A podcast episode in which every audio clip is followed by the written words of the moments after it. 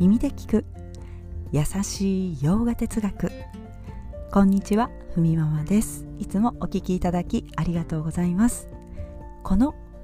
ラジオは耳で洋画哲学を聞いて日常に生かしていこうというラジオです。はいということで今日は雑談会をやっていきたいと思います。今日の雑談会のテーマ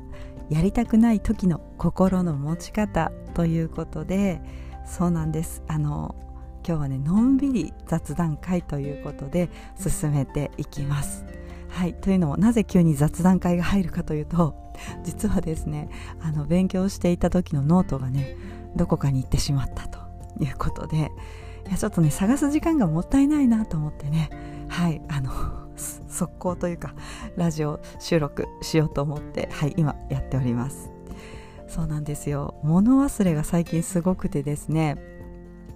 物を置いた場所がどこかわからなくなってます。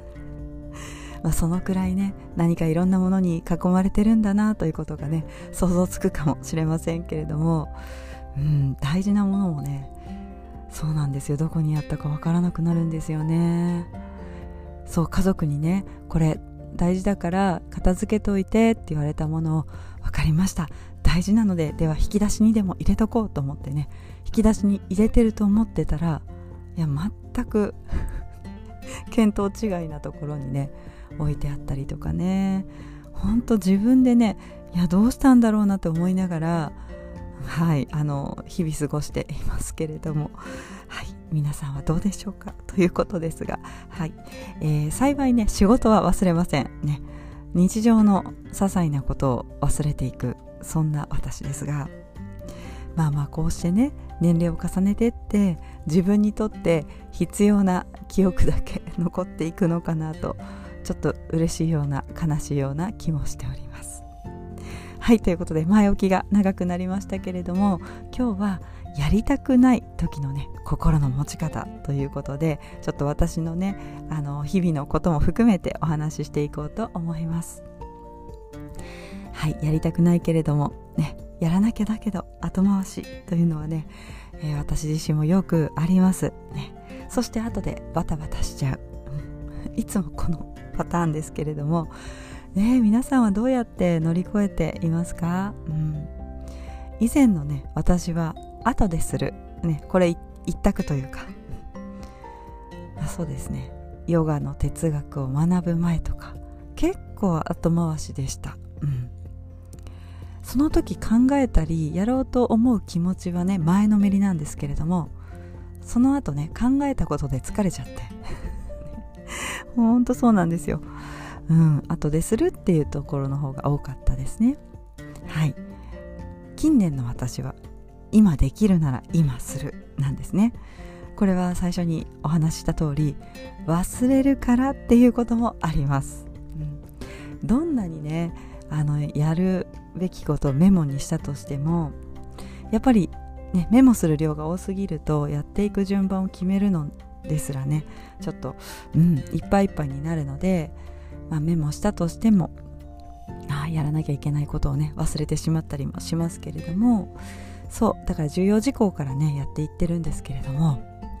まあバガバットギータを読み進めると人生ってどちらかというとやりたくないなと向き合うことの方がね多くあるということなんですよね。そう。だから自分はアルジュナだと思って目の前のやるべきことを前向きに進めていくというふうにね時折私も心に思うことがあります。まあそうやって自分のねやるべきことをやっていけたら心が結果的に落ち着くのだというふうにね自分に言い聞かせてはいやっています。そうですね。まあ全部が全部、うん、できていないことがたくさんありますけれどもそんな風にねやっていくといいこともありますよね、うん、本当にあのその意味で言うならやっぱり自分がねあの心持ちが良くなったというかここが一番ですよね。まあ、ちょっとしたこと家のこともね誰かがやればいいこともまあ私優先でやっていくとかいうか私が優先というか率先ですね。率先してやっていくそういう気持ちで進んで進めています。そうするとねうんなんとなく自分自身が心に感じる不安とか不満とかそういったものがやっぱり消えていくんですよね、うん、不思議だけれども自分が気になってることってやっぱりね先にやってしまうっていうのが一番自分自身の心をクリアにするんだなというのを感じています。あとはそうですね日々のちょっとしたことといえば、まあ、うちはね小学校のあの小学生の子供がいますけれどもやっぱりねいろんなお便りが来ます、ね、読まなければいけないものとか必ずありますけれども、まあ、私の場合はそうですね、まあ、さっと読み読んで、まあ、一箇所にまとめといて何かこう学校以外のねチラシというかイベントごとのチラシもね参加できるものとかはなるべく早めに申し込みなどしています。そうそれでねいいこともあるんですよね。うんなんかこう市町村がね企画しているあのイベントで木工のイベントが昨年昨年かな、うん、ありましたけれどもあのオリンピック東京オリンピックのね選手村で使用した木材がその提供した各市町村へね返却されたんですよね。その木材を使ってベンチ作りっていう企画があってこれはすごいと思ってね申し込んだらあの行くことができました、うん、結構これ早めにね電話だったんですけれども 申し込みましたらあの当日ね説明されたんですけれども100組くらいの問い合わせがあって当日参加できたのはね10組だったんですよね、うん、あなんか激戦の中参加できたと思うとまたねこうちゃんとやろうっていう気持ちもねありましたけれどもなかなかこれも大変なイベントでした、ね。うん、作るのが大変だったんですけれども。はい、まあ、この辺りはちょっとさらっと流しますね、うん。そうということで、えー、今年はねもっと今やっておく先にやるをね加速させるそんな思いで過ごしています。そう結果ねこの思考でできるようになったことがたくさんあるわけです。家事もねそして子育ても、まあ、自分自身が率先してちょっと前のめりなくらいでやることであのー、そうですねやっぱり気持ちが楽になっていきました。もちろん大変なこともあります。そう途中で気づくんですよね。あれなんで私ばっかりやってるのかなと。